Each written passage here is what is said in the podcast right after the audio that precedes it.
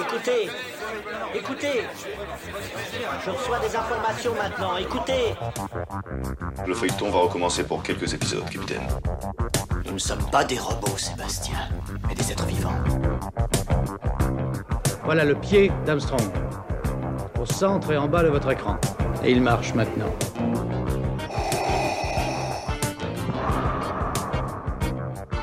On peut dire aujourd'hui que la science-fiction est bel et bien partout. Tu veux dire qu'on est dans un programme informatique Est-ce vraiment si invraisemblable Si mes calculs sont exacts, attends-toi à voir quelque chose qui décoiffe. Bonjour à toutes et à toutes, vous écoutez C'est plus que de la SF, le podcast hebdomadaire sur la science-fiction animé par l'œil de chéri produit par ActuSF. Chères auditrices et chers auditeurs, nous sommes très heureux de reprendre nos aventures pour une troisième saison. On vous promet de l'analyse, de la bonne recommandation, de la réflexion et bien sûr de la science-fiction. Nous avons un générique qui a été modifié et vous entendez, euh, vous allez entendre un nouvel habillage sonore qui j'espère vous immergera encore plus dans notre univers. On remercie Ben et Fabrice de France Inter pour nous avoir donné un petit coup de main euh, sur euh, cet univers sonore. Notre équipe est maintenant renforcée. Il y a toujours Grégoire, notre web designer, qui s'occupe de notre site internet. Nous accueillons l'agent J, notre community manager, qui aura pour mission de gérer l'Instagram, le Facebook et ainsi que notre communication euh, numérique. Notre podcast va avoir une petite sœur, c'est plus que de la fantaisie, commence vendredi prochain. Nous avons donc lancé une seconde chaîne sur toutes les plateformes de podcast. Il faudra idéalement vous abonner pour recevoir les notifications. C'est plus que de la fantaisie aura une structure similaire à C'est plus que de la SF. Ce sera une interview ou un débat autour d'une œuvre cinématographique, musicale, littéraire, vidéoludique avec un ou des invités qui aura lieu tous les vendredis. Nous espérons que cela vous plaira et euh, nous dévoilerons en fin d'émission l'invité de ce premier épisode. Trêve de bavardage, on attache nos ceintures et on décolle maintenant sur l'île de Krakoa. C'est plus que de la SF revient et ça fait du bien.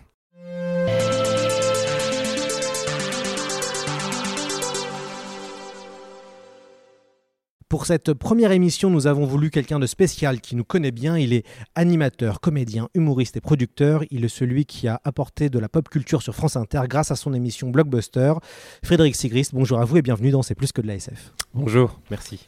Comment ça va Fred? Mais très très bien Lloyd, très très bien. On s'est ravi. cet, cet été, dis donc. Mais non, non, non, euh, en fait on échange les rôles, c'est le principe de la chaise musicale. Euh, un, un coup c'est moi qui t'invite, euh, un coup c'est toi qui m'invite, c'est- formidable. Il faut qu'on cesse de se voir comme ça. Voilà. Alors les, les gens ne le savent euh, peut-être pas, mais on se connaît depuis un moment sur Inter. On a travaillé ensemble avec Daniel Morin en 2016. À l'époque, j'étais le, le stagiaire de l'émission pendant que Fred balançait des vannes. Quelques années plus tard, on se reçoit mutuellement dans nos émissions respectives avec beaucoup de plaisir. Quand j'ai contacté Fred pour lui proposer de faire une carte blanche sur le podcast, il m'a d'abord parlé des Tortues Ninja, et puis il s'est ravisé pour House of X, Power of X, deux mini-séries euh, euh, jumelles X-Men publiées par Panini Comics. Alors euh, Fred, pourquoi avoir choisi cette œuvre scénarisée par Jonathan Hickman et dessinée par Hervé Silva et Pépé Larraz comme sujet de notre discussion Parce que pour moi, le joyau de la couronne Marvel, à une époque où vraiment les super-héros euh, dominent sur plein de formats, au cinéma, en série télé, euh, il faut pas oublier que euh, à la base, il y a un comic book. Et dans cet univers de comic book, j'ai toujours trouvé que le joyau de la couronne Marvel, c'était les X-Men, parce qu'il y a une dimension politique beaucoup plus appuyée que chez d'autres super-héros. Et, et les X-Men, par rapport à, des euh, super-héros comme Spider-Man ou Captain America, ne peuvent pas avoir d'identité civile dans le sens où euh, leurs pouvoirs sont toujours là. Euh, D'autant plus si c'est leur apparence. Euh, Nightcrawler, Diablo, euh, qu'il soit en mission ou qu'il soit chez lui, il ressemble à une sorte d'elfe euh, il doit vivre avec le regard des autres. euh.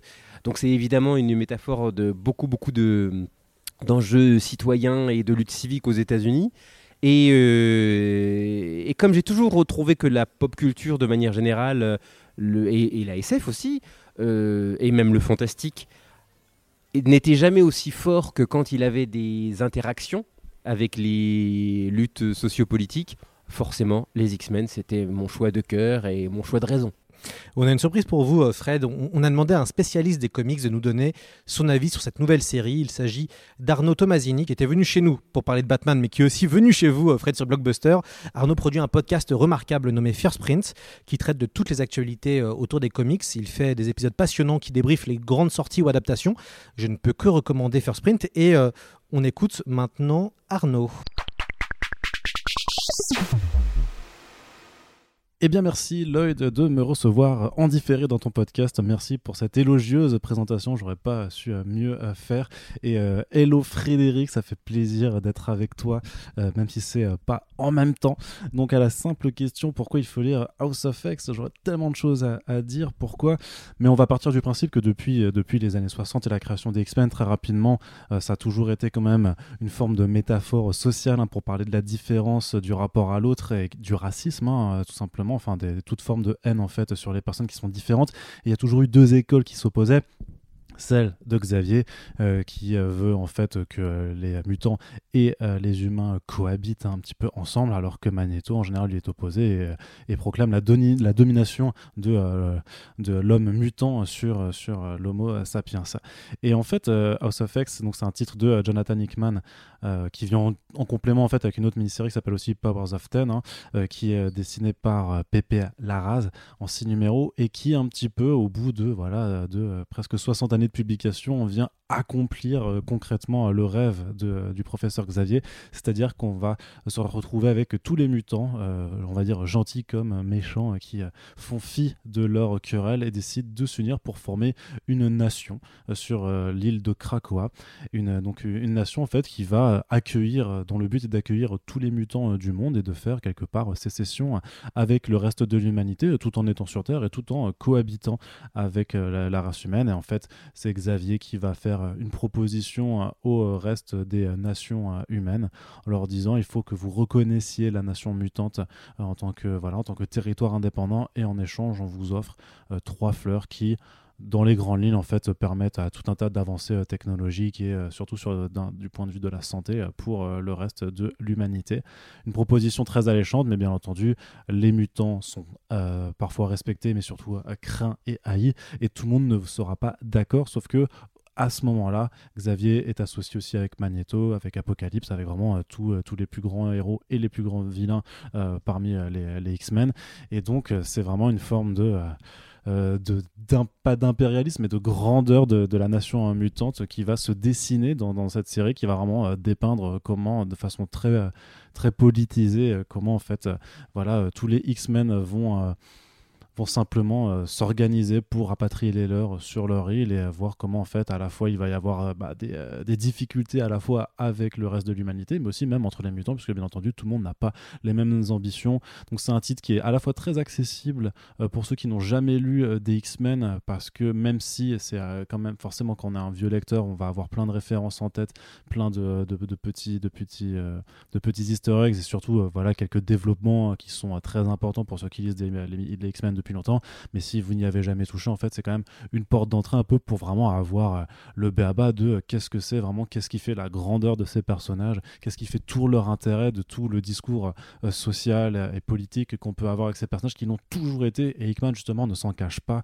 Et surtout bah, il y a une forme vraiment de, de, de grandeur du, du récit un petit peu qui va qui est plus grand que ces personnages puisqu'on parle vraiment de, quelque chose du, voilà d'une nation d'un truc à l'échelle de la terre entière. C'est superbement illustré. Ça pose beaucoup de pistes forcément pour euh, ce qui sera ensuite la suite de voilà des aventures des X-Men euh, par Jonathan Hickman. Mais en tant que tel en tant juste que pierre euh, en tant voilà que, que première pierre d'un édifice très important c'est vraiment ce qui ce qui s'est fait de mieux de toute façon pour les X-Men depuis ces dernières années. Alors certes il y a toute la continuité après qui, qui arrive mais à l'époque quand ça sort en 2019 ça fait depuis quelques années que les X-Men c'est assez compliqué à suivre c'est pas hyper intéressant alors qu'il y a pourtant des bons auteurs qui passent dessus mais voilà Marvel avait du mal à, à donner une belle ligne directrice et c'est ce que Hickman en grand architecte hein, du monde des comics ce qu'il a réussi à faire. Et c'est pour ça que c'est un récit qui est à recommander. On ne peut plus Euh, voilà c'est un petit un petit must have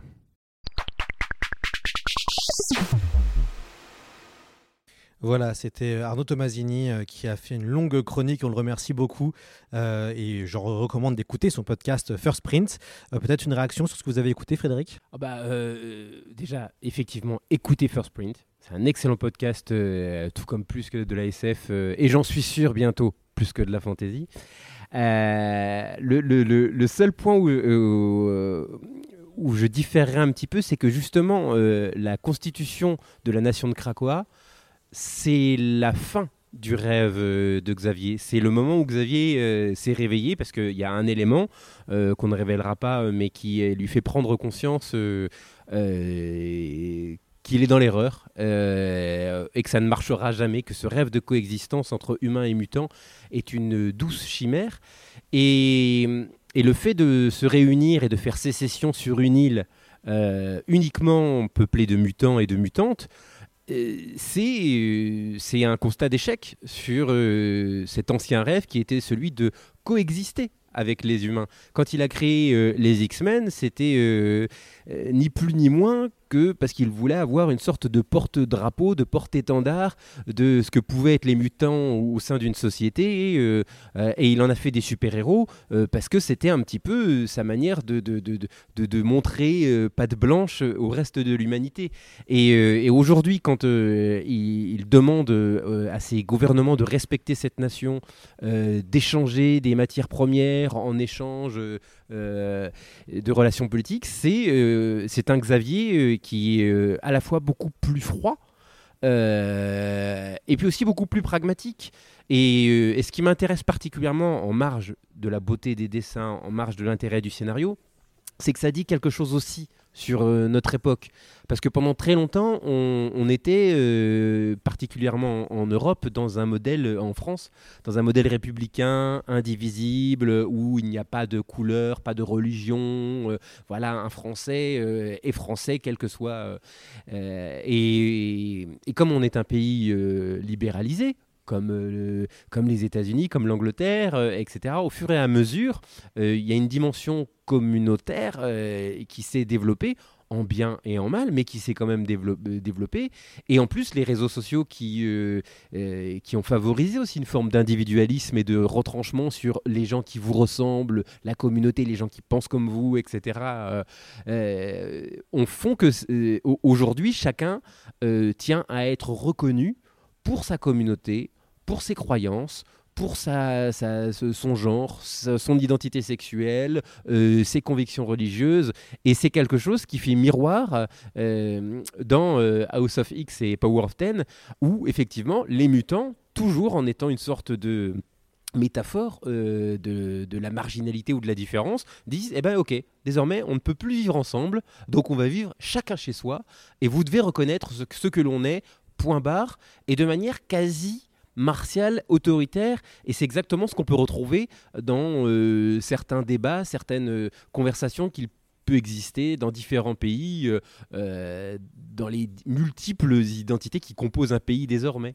Pen- Pensez-vous que cette nation de mutants est, la bonne solution finalement? Puisque le comics, c'est ça qui est intéressant, prouve que le, rêve de Xavier est plutôt un échec. En tout cas, on nous, propose des solutions, euh, et notamment avec un personnage qui, ne, qui permet de voyager dans le temps et qui ne meurt pas, donc qui se réincarne, euh, et qui montre que toutes les différentes solutions que Xavier propose ne marchent jamais. Qu'est-ce que vous, vous pensez en tant que lecteur de X-Men de cette euh, proposition de nation de mutants? Je pense que c'est le terme de solution. Justement, ce terme de solution. c'est marrant parce que Magneto s'est construit contre euh, le principe de solution finale et on le comprend euh, qu'il a vécu avec les nazis, euh, il a vu tous les siens mourir dans des camps d'extermination. Et je pense que en filigrane, ce qui arrive comme miroir de l'histoire, c'est qu'il n'y a jamais de solution.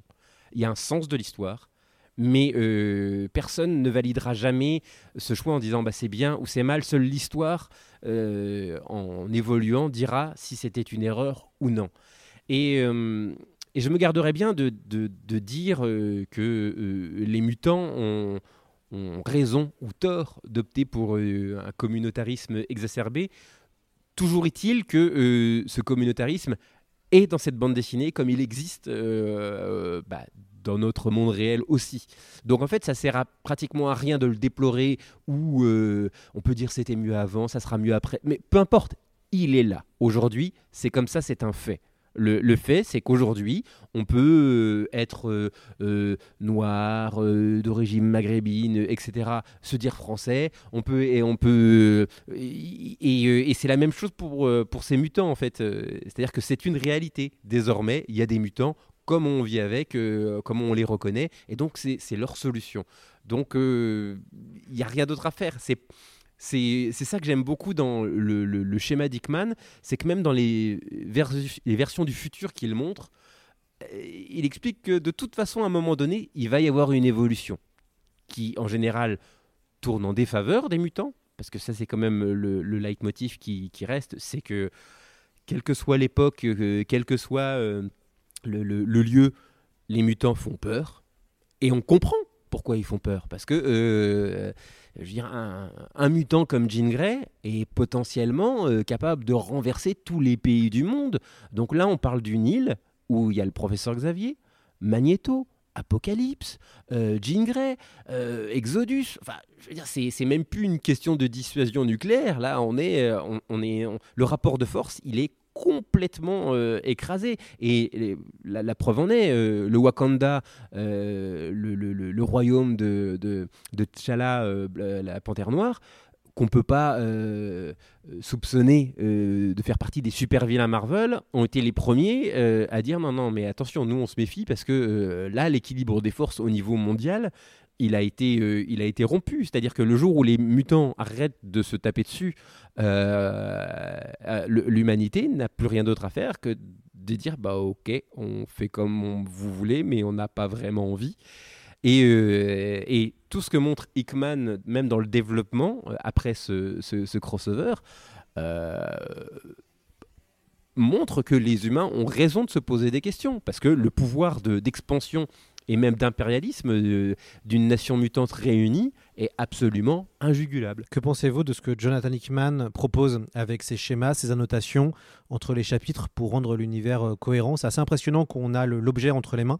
C'est que euh, on, a, un récit, en même temps on a énormément d'informations. Ce qu'adore faire Hickman hein, dans ses précédents comics, il adore mettre des, proposer des schémas, proposer des, annotations pour approfondir son récit. Qu'est-ce que vous en avez pensé, vous? Je pense que Jonathan Hickman a très très bien compris comment fonctionne le cerveau d'un geek euh, lecteur de SF ou de super-héros. Euh, parce qu'il n'y a rien de mieux qu'une bonne histoire, bien racontée, bien écrite, avec des personnages charismatiques. Mais je sais d'expérience, et ma bibliothèque en atteste, que j'aime autant lire l'œuvre originelle que euh, les multiples encyclopédies dans lesquelles on va retrouver les noms des personnages, les arbres généalogiques, les, euh, les différentes époques, les frises chronologiques, etc. Moi, je suis très friand de ça. Euh, je, je connais quelqu'un de, de très très bien, de très très recommandable et qui a fait un énorme MOOC sur Dune qui est peu ou prou une exégèse de, de l'œuvre. Et en fait, Jonathan Hickman, avec ses plans, euh, donne euh, lui-même, il fait presque, il, assure le SAV, le service après-vente de, sa propre BD, en disant voilà, euh, voilà le schéma, voilà les différents univers. Il y a un côté très architecte vous fait son devis euh, de l'univers qu'il est en train euh, d'établir, mais finalement c'est un outil narratif qui euh, existe de- depuis le commencement des temps. On se souvient tous de Doc Brown expliquant à Marty McFly le principe de réalité alternative avec ce schéma sur le... Et mine de rien, ça prend, ça, ça- prend 20 secondes d'écran et tout d'un coup c'est sibyllin, tout le monde a compris de quoi il retournait et Jonathan Hickman en faisant ça dans ses bandes dessinées, même si c'est un y, a- y a un petit côté, ok, bah là on aurait pu avoir une page de dessin, on va avoir une page de, une page de schéma, et ben euh, ça reste pratique. On, va d'ailleurs écouter Jonathan Hickman. Je l'avais interviewé avec Mike euh, Huddleston, son dessinateur pour la BD Decorum, publiée chez Urban Comics. Et euh, vous allez donc m'entendre poser une question, puis Mike va répondre, et ensuite Jonathan.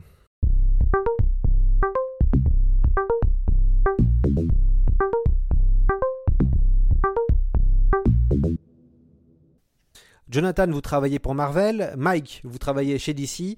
Est-ce que c'est pas trop difficile de travailler pour ces deux firmes et garder toute sa créativité?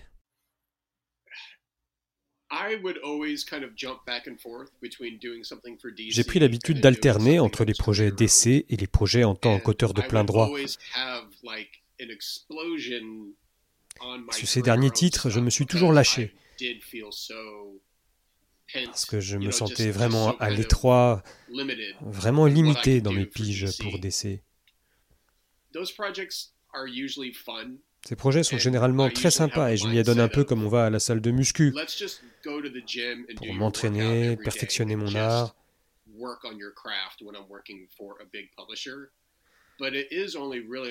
C'est vraiment dans les projets indépendants que j'ai l'occasion de faire un, un décorum, par exemple, et que je peux donner libre cours à ma créativité.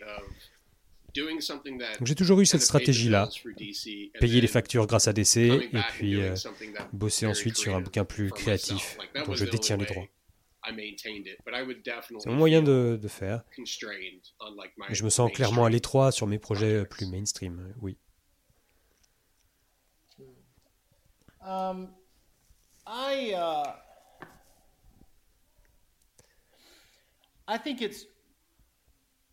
Je pense qu'il est vraiment, vraiment important. The, the North American comic book market is kind Le marché du comics nord-américain est un peu dingue, on ne peut pas le nier. Um, Marvel et DC dominent le secteur d'une You know, manière totalement folle. working at Marvel, uh, the entire Marvel Depuis mes débuts chez Marvel, l'univers cinématographique Marvel est apparu. Il n'existait même pas à l'époque. Et c'est devenu la plus grosse franchise de divertissement au monde. J'ai vécu euh, le rachat par Disney et tout le reste, et j'ai vu tout ça se dérouler en arrière-plan. life depuis- for, for the past, you know, 13, 14 years, whatever Depuis it 13, was. 14 ans. Um, uh, there, there is, there are things that you get from working at Marvel Et travailler chez Marvel procure des avantages doing your own que des projets plus indépendants ne permettent Uh, pas. obviously, you get a massive audience, a À commencer par un lectorat, un lectorat gigantesque même. Um, frankly, you get to work with some really, really great On a également l'occasion de Uh, collaborer avec des créateurs extraordinaires. some very, very talented J'ai people pu travailler avec des gens très talentueux que j'adore. um, not just as- as- as Et pas seulement en tant artists, qu'artiste. um, uh.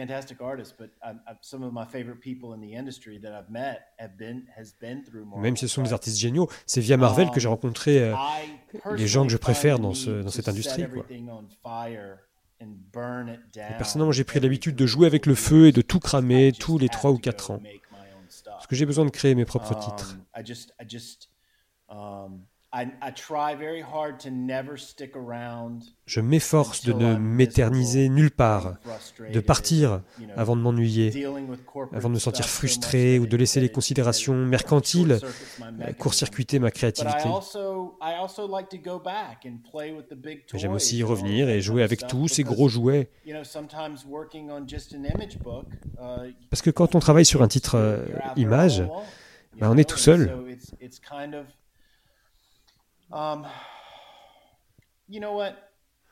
Vous savez quoi, tout ça c'est bien beau, mais la réalité c'est que quand je commence à m'emmerder quelque part, je change d'avis, je pars bosser sur un nouveau projet. Au fond, ça se résume à ça. Um, um, Quand je m'ennuie, je passe à autre chose.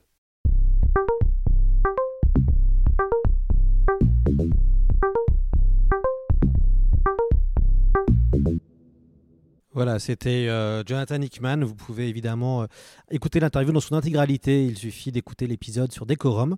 Euh, une réaction peut-être, Frédéric, sur ce que vous avez entendu et sur cette personnalité qui est Hickman, qui est scénariste mais aussi dessinateur? Elle est empreinte de bon sens, d'autant que travailler pour Marvel, effectivement, ou DC, offre des perspectives énormes en termes de lecteurs, mais je dirais le- l'envers du décor, la, la face sombre de, euh, de cette histoire, c'est que par exemple, euh, on peut le voir actuellement avec l'univers euh, du MCU, le Marvel Cinematic Universe, les idées d'Hickman sur les incursions, les réalités qui s'entrechoquent.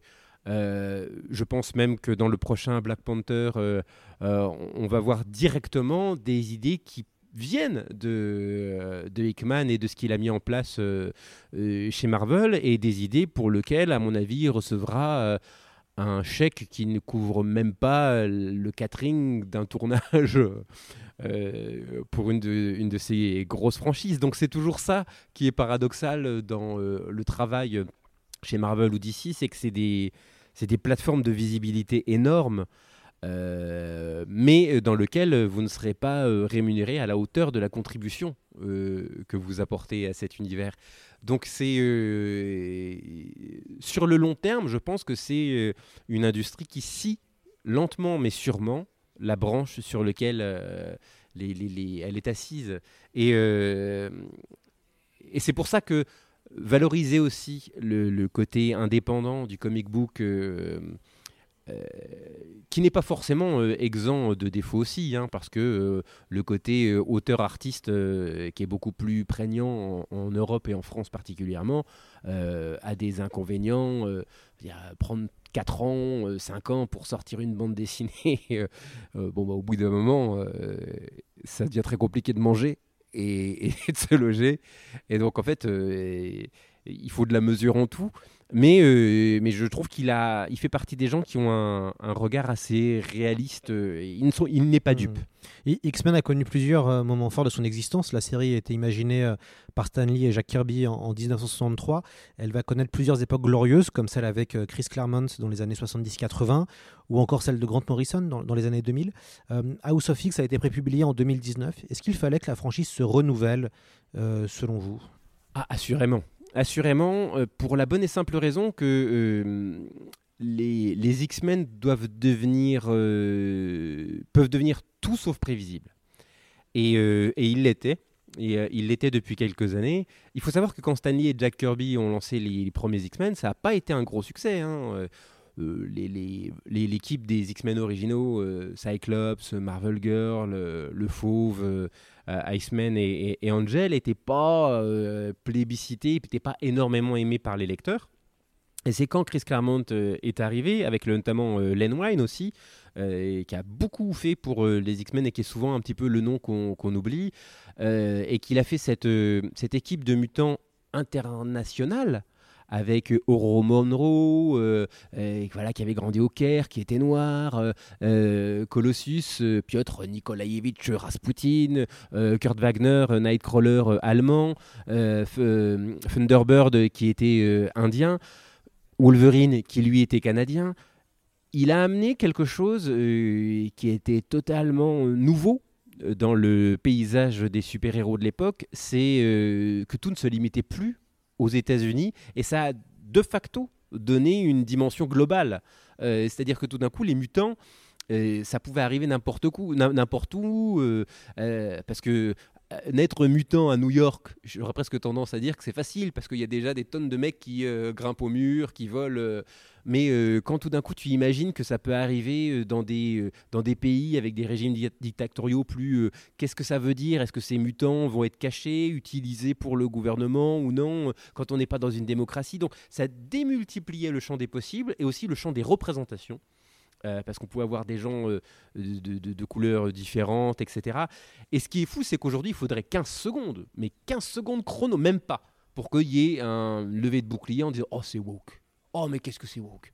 C'est euh, alors que euh, quand ça a été fait, ça, c'était un mouvement naturel de représentation. Euh, Kitty Pride est juive et, affiche sa religion. J'ai jamais vu des levées de, de, torches et de, de. on essaie de renverser ma civilisation. Il y a eu un moment donné où il y avait plus de femmes euh, dans, dans les X-Men euh, que d'hommes, et du coup, même le nom n'avait plus aucun sens.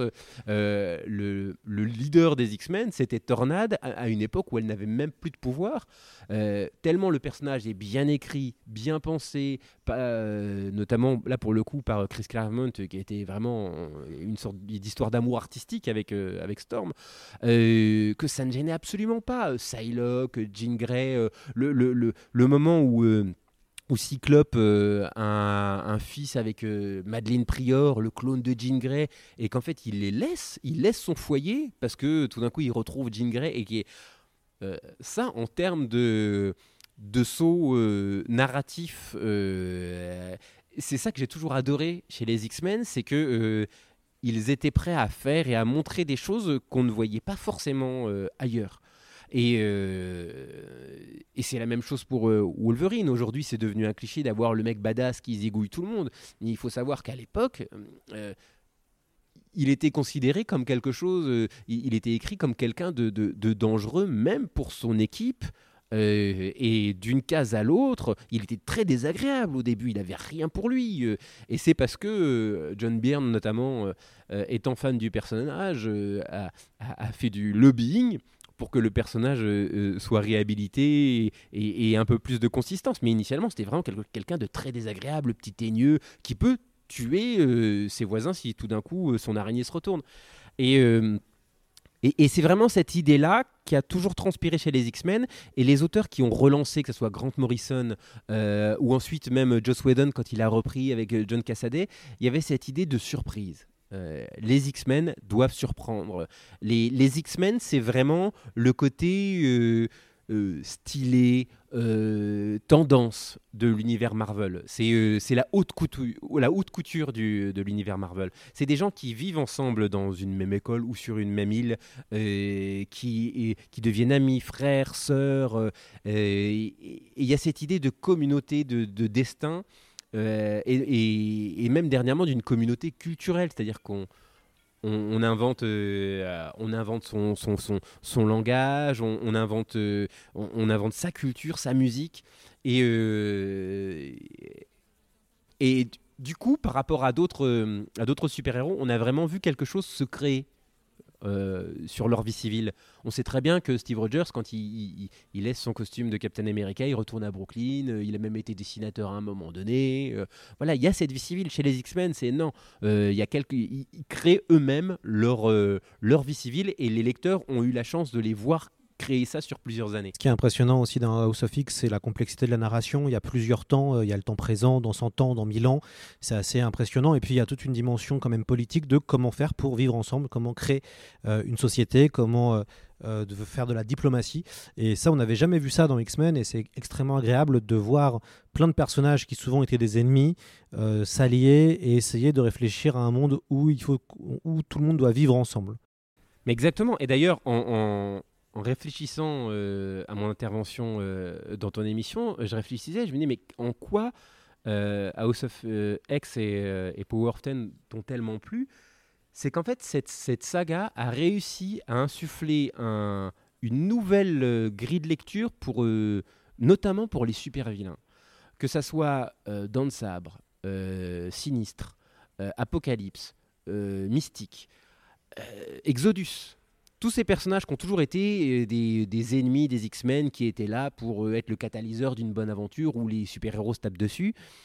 Là, euh, en, les faisant cohabiter avec les super-héros, on voit toujours leurs différences, leur manière, manière singulière d'approcher des problèmes, mais ça leur a donné une, complexité et des nuances qui font que, même si on ne valide pas leur choix, on les comprend beaucoup plus. Apocalypse euh, n'a jamais eu l'air aussi humain euh, que euh, depuis qu'on l'a, l'a vu sur Krakoa. On comprend son socle de valeurs, on sait d'où il vient, on, sait pourquoi il est obsédé par cet idéal de la survie du plus fort. dans le sabre qui a été banni dès, le, dès le début, euh, parce que impossible de vivre sur une île avec un, psychopathe fini comme lui, eh ben mine de rien, ça pose la question sur euh, la, réhabilitation, sur qu'est-ce que, est-ce que ces gens ont droit, est-ce qu'il faut les oublier, ou est-ce que, et quand on se comporte comme ça, qu'est-ce que ça dit sur nous aussi?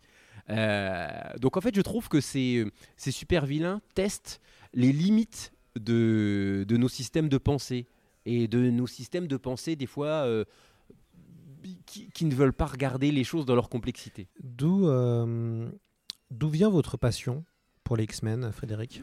Ma passion des, des X-Men vient du, sûrement de manière très pragmatique du fait que c'est le premier comic book euh, que j'ai lu et que c'est un petit peu voilà le, ce que tu liras en premier te marquera pour le restant de tes jours. Euh, moi, le premier euh, comic book que j'ai lu de, de, ma vie, c'est l'arrivée de Rogue Malicia euh, au sein des X-Men. C'était dessiné par Paul Smith. et c'était juste un petit peu avant le mariage de Wolverine Serval au Japon. Et, et tout m'avait fasciné. L'ennemi du moment, le samouraï d'argent samouraï tout en blanc comme ça, euh, qui, euh, qui, était associé à Vipère, euh, une, femme fatale en combinaison de cuir verte, comme une sorte de, comme la veuve noire, mais tout en vert avec la moitié du visage caché. donc Et, Wolverine, cet homme avec ses griffes, comme ça, qui faisait un, combat avec le, le, samouraï d'argent où, où tu vous sentais vraiment qu'il y avait ce mélange de bestialité et en même temps de maîtrise. C'était l'époque qui préfigurait euh, qui même suivait euh, tout ce que Frank Miller avait fait euh, sur le personnage avec Chris Claremont, de, samouraï bestial. Et, moi j'avais 6 ans. la réalité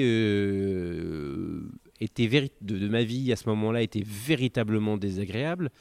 Et, et c'était pas du tout l'époque de Netflix, des jeux vidéo et tout ça. Et les sources d'escapade, d'évasion mentale étaient plus plus rare, moins popularisé. Aujourd'hui, euh, je, vais, jouer le vieux con, mais euh, les, jeunes générations, elles ne euh, se rendent pas compte à quel point elles peuvent avoir des, évasions faciles. À l'époque, c'était plus compliqué. Et donc, moi, j'avais cette, bande dessinée qui m'a marqué, qui m'a marqué à vie. Évidemment, ça m'a fait tomber dans tout le folklore des super-héros. Mais voir Iron Man euh, et euh, Captain America qui vont dans, une, dans un manoir avec euh, Jarvis qui leur apporte un petit thé ou des biscuits avant qu'ils aillent sauver le monde ou qu'ils aillent se battre contre Kang, bah, ça reste beaucoup moins fort que voir un mutant comme Diablo qui est obligé de fuir parce que t'as le village qui a décidé qu'il ressemblait à un démon donc on va le crucifier parce que c'est le signe du malin voilà, euh, moi, les, premières euh, réalisations de la réalité de la Shoah, euh, je les ai pas eues avec des documentaires, je les ai eues avec Eric Lencher, Magneto, qui parlait de la réalité des camps. et en fait, contrairement à ce qu'on pense souvent, ça ne fait pas de vous quelqu'un qui vit dans un autre monde. Au contraire, c'est via la fiction, via l'imaginaire, on, apprend le monde réel d'une autre manière. Et ça, c'est quelque chose que j'ai toujours défendu. Et comme c'est quelque chose de beaucoup plus clairement assumé par les X-Men que par euh, d'autres séries, euh, vous, n'hésitez pas à parler de votre vie personnelle ou à prendre position à travers vos spectacles ou vos chroniques euh, d'émissions. pourquoi justement? Je pense que déjà on ne parle jamais aussi bien que de ce qu'on a vécu personnellement ça habite le, le, propos. Les, mots, le discours, euh, c'est qu'un costume. Et, euh, et, et, c'est complètement différent de voir un costume sur un mannequin qui bouge pas dans une vitrine, et c'est complètement autre chose de le voir porter. Et pour moi, les combats ou les idéaux, euh, c'est ça aussi. Est-ce que c'est dans la vitrine ou est-ce que c'est porté? Et donc, je préfère bah, présenter une galerie d'idéaux et de vêtements que je porte, que j'ai euh, que, je connais à l'usage. Je, sais là où ils grattent un petit peu, je sais là où ils, où ils font plaisir. Et puis parce que aussi euh, les spectateurs, les, euh, les, les, les, lecteurs, les auditeurs, je suis convaincu qu'ils recherchent avant toute chose ce qui les renvoie à eux-mêmes. Et je pense qu'un artiste, et je mets un petit A, je, serais presque tenté de dire un artisan du spectacle, a pour but de euh, réussir à poser des mots et sur ce qui concerne tout le monde. Et donc en fait, ça passe par, euh, par la nécessité de ne pas tricher. Parce que euh, s'il y a un truc dont je suis sûr, c'est que je n'ai pas une existence et je n'ai pas un statut différent de ceux qui m'écoutent. Euh, c'est le contexte qui fait que c'est moi qui parle dans le micro parce que j'ai des facilités, parce que voilà. Mais globalement, le cœur de ce que je dis, d'autres gens l'ont vécu et peut-être même qu'ils ont tiré des conclusions euh, différentes. Euh, mais même si mes conclusions ne sont pas les mêmes, j'ai envie de montrer qu'il y a un socle commun. Globalement, pour, pour simplifier, moi, avec Blockbuster, avec mes spectacles, avec mes chroniques, ce que je recherche avant toute chose, c'est que les gens se parlent, même s'ils sont pas d'accord. C'est vraiment ça qui m'importe, c'est que les gens se parlent. Je trouve euh, que on n'a jamais été aussi nombreux et qu'on est dans une absence de, dialogue, d'enrichissement de l'autre. Euh, euh, moi, ça me fait plaisir de, voir des gens qui euh, euh, qui, qui, qui, s'habillent pas comme moi, qui, qui votent pas comme moi, qui, qui mais voilà. Mais, ce qui m'importe, c'est que bah, c'est que eux ne soient pas là pour pour m'interdire de vivre autrement. Euh, ça, c'est ça, c'est vraiment là où je trace un trait euh, dans le sol. Mais pour moi, particulièrement la, la, culture euh, dite populaire, il ne faut pas oublier le populaire. Le but du jeu, c'est qu'on puisse en parler les uns avec les autres, s'enrichir et accepter que bah voilà, les gens ont une autre vision, c'est pas grave. Je, je, crois que la pop culture vous a sauvé euh, quand vous étiez plus jeune. Alors je le sais parce que je suis allé voir votre spectacle, euh, le dernier, qui était excellent, et vous parlez beaucoup de votre vie personnelle, euh, notamment de, de, votre enfance. Euh, vous d'ailleurs avec beaucoup d'humour. Euh, des fois c'est tendre, des fois c'est quand même assez cruel. Et euh, malgré le, enfin vous arrivez à dire des choses assez dures dans un ton quand même très léger, en utilisant des belles imitations des fois de votre de, votre père notamment. J'ai encore l'accent l'accent un peu antillais qui, qui me revient. Racontez-nous comment la pop culture a réussi à vous à vous sauver. Parce que quand on manque de de modèles forts euh, pour se construire, euh, parce que quand on a un enfant, en fait, euh, on est un petit peu comme une plante qui pousse dans tous les sens, et des fois, il est nécessaire d'avoir un tuteur pour au moins pousser droit.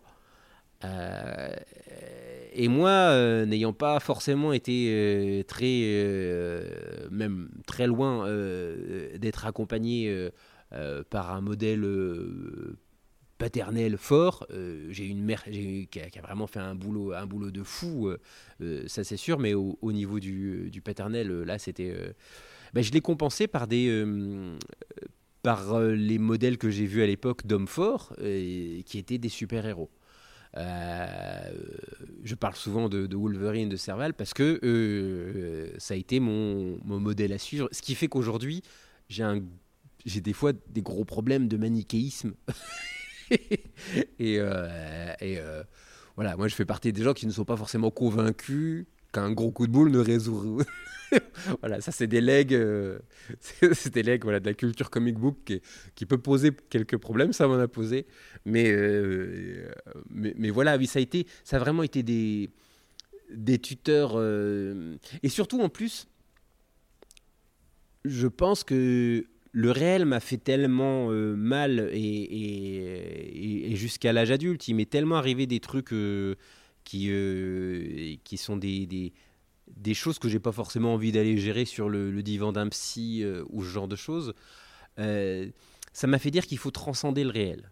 Je trouve qu'il faut transcender le réel. Il faut parce que parce que ce réel ne vous veut pas du bien. Si vous commencez à regarder le monde pour ce qu'il est, au bout d'un moment, surtout quand on est dans une ère de l'information, euh, tu as très vite fait de déprimer. Euh. et donc je me suis dit, bah, puisque de toute façon, ce réel-là, il est reparti dans un sens, on en revient à ce que je disais, le sens de l'histoire, c'est à moi de déterminer ma direction. Et je trouve que regarder des super-héros, aspirer à des absolus qui ne sont évidemment pas réalisables dans le réel, mais des choses plus grandes que nature, eh ben ça vous, ça vous distille quand même euh, le sentiment que vous n'êtes pas fini. Vous pouvez aussi, euh, il y a le corps dans lequel vous êtes né, il y a ce que vos parents ou vos proches vous ont légué, mais il y a aussi ce que vous pouvez faire tout seul. Et euh, ce que je trouve absolument fou, et c'est d'ailleurs aussi un petit peu ce qui me fait peur des fois dans l'idée de communautarisme, c'est qu'on a l'impression que les gens sont finis qui ne sont qu'une chose. Et non, en fait, tu peux passer par plein d'étapes. Tu peux, tu peux te transformer, tu peux changer, tu peux, tu peux changer d'idée aussi. Tu peux changer physiquement. Tu peux, tu peux, euh, tu peux devenir quelque chose d'autre. Euh, euh, je ne dis pas que c'est facile. Il ne faut pas tomber non plus dans le système des gourous, coach bien-être. Devenez la meilleure version de vous-même parce que ça, c'est, ça vraiment, on sait très bien par qui c'est récupéré dans une forme de marketing consumériste. Mais profondément, je dirais vraiment en termes de spiritualité, je trouve qu'on est dans une sorte de course qui ne dit pas son nom. Et les cinq dernières secondes de sa vie, quand on commence à sentir que, bah, bah, la vie vous quitte, ça y est, c'est fini. Vous êtes à la fin du. J'ai envie de pouvoir me dire, eh ben, j'ai fait un voyage. J'ai fait un voyage qui était peut-être interne, peut-être intérieur, mais je suis allé d'un point A à un point B. Et est-ce que je suis fier de ce voyage? C'est juste ça. Et donc en fait, euh, j'aurais tendance à dire que euh, les super-héros m'ont euh, appris une idée de dépassement, mais non pas performatif ou concurrentiel avec d'autres, mais juste tu, n'es pas obligé de, de vivre sur la, même pièce mentale euh, dans laquelle tu as débuté ta vie. Et en même temps, euh, vous, vous êtes un peu transformé en super-héros, rien que physiquement. Euh, rien, que physiquement, j'ai envie de dire. Moi, j'ai connu le Fred avant, euh, avant la muscu et, et maintenant avec la muscu, vous, avez, vous êtes venu d'un point même d'un point de vue physique, vous êtes venu euh, comme aussi une forme de super-héros, non? Alors, c'est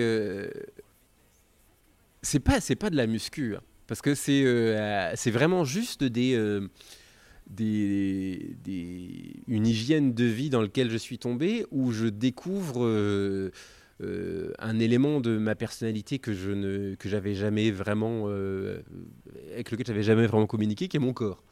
Et euh, et en fait en m'y mettant progressivement j'ai découvert, euh, j'avais des gros problèmes aux genoux, bah voilà que euh, le rapport de, la cheville à l'épaule, l'alignement d'une colonne vertébrale, la, nécessité d'avoir un tronc euh, fort qui vous permet de faire des, des, exercices au sol ou des danses ou des gestes, d'apprendre à bouger avec son corps, de savoir que quand vous posez votre main sur le, sol d'une certaine manière, eh ben vous, vous portez mieux en planche que si jamais vous posez juste la paume.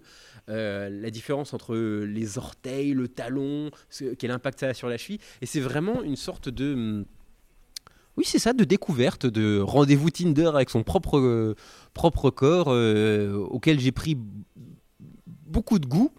Et, euh, et surtout, euh, j'ai 45 ans et, euh, et j'ai des enfants. Euh, je suis en couple depuis euh, 25 ans. C'est des périodes qui sont propices au, au grand questionnement.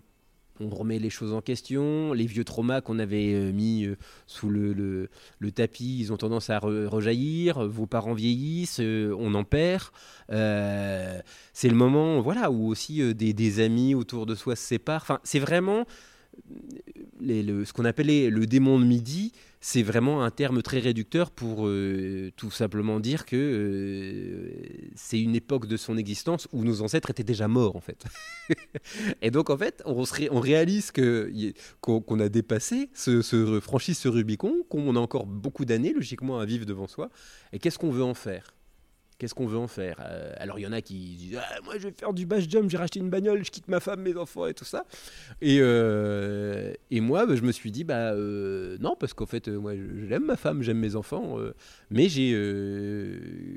qu'est-ce, que, qu'est-ce que je peux faire pour moi aussi?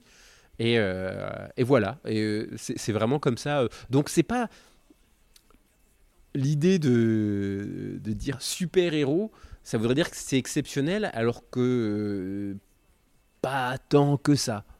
C'est, c'est- c'est- ça s'est fait de manière très organique. Maintenant, je ne nie pas que c'est une forme de discipline, euh, mais comme j'ai un petit côté euh, pasteur euh, et prêcheur sur la montagne, ça, ça, ça, ça me correspond bien.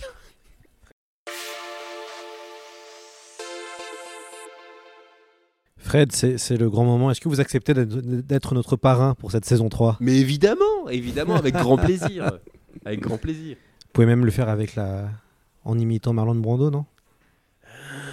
Lloyd, Lloyd. Ah, yeah. Ouais, je veux bien devenir ton parrain. Hey, hey. Ah, plus que de la SF. Ah, c'est bien ça, c'est bien. c'est tellement bien. Et plus que de la fantaisie. Oh là là. Bientôt plus que du polar. Ah. plus que de la comédie sentimentale. Ouais, c'est bien ça. Il faut diversifier, Lloyd, c'est bien. Alors, à quand notre, notre, notre crossover euh, C'est plus que du blockbuster? On est déjà euh, euh, à France Inter. euh, on a déjà une magnifique vue. On est à- dans la nouvelle cafétéria de France Inter. Euh, enfin, le super café high-tech qu'ils ont, qu'ils ont fait au premier étage. Eh ben, on le fait sur, euh, sur, euh, sur cette prochaine saison, avant l'été prochain. On, on se trouve un sujet euh, Commun. On, on se trouve un sujet commun et euh, je fais la moitié du, on fait la moitié du taf euh, sur Blockbuster et tu fais l'autre moitié avec plus que de la SF ou plus que de la fantasy. Parfait, parfait, parfait. Bah, c'est vendu. C'est la fin de notre émission. Un grand merci à Fred Sigris d'avoir été avec nous pour lancer cette saison 3. Il est notre nouveau parrain, on n'est pas peu fiers. On remercie encore Arnaud pour sa participation. Ouais, merci Arnaud X-Men, House of X et euh, Power of Ten ou Power of X euh, sont euh, disponibles chez Panini Comics. On se retrouve vendredi pour notre premier épisode de C'est plus que de la fantasy. Ce sera l'universitaire Anne Besson qui fera une présentation de l'histoire de ce genre pas comme les autres. Attention, les épisodes fantasy ne seront pas diffusés sur la chaîne C'est plus que de la SF. Hein, Il y a deux écoles, il y a ceux qui ne veulent que de la SF, on l'avait bien compris, et puis ceux qui veulent euh, que de la fantasy. Puis heureusement, la plupart des éditeurs, des auditeurs veulent les deux. Euh, donc, mais il faudra quand même aller s'abonner sur, une, sur notre nouvelle chaîne. Et euh, nous sommes en train de vous préparer un nouveau site internet pour retrouver les podcasts. Ben, on se dit à très vite, Fred. À très vite. À bientôt.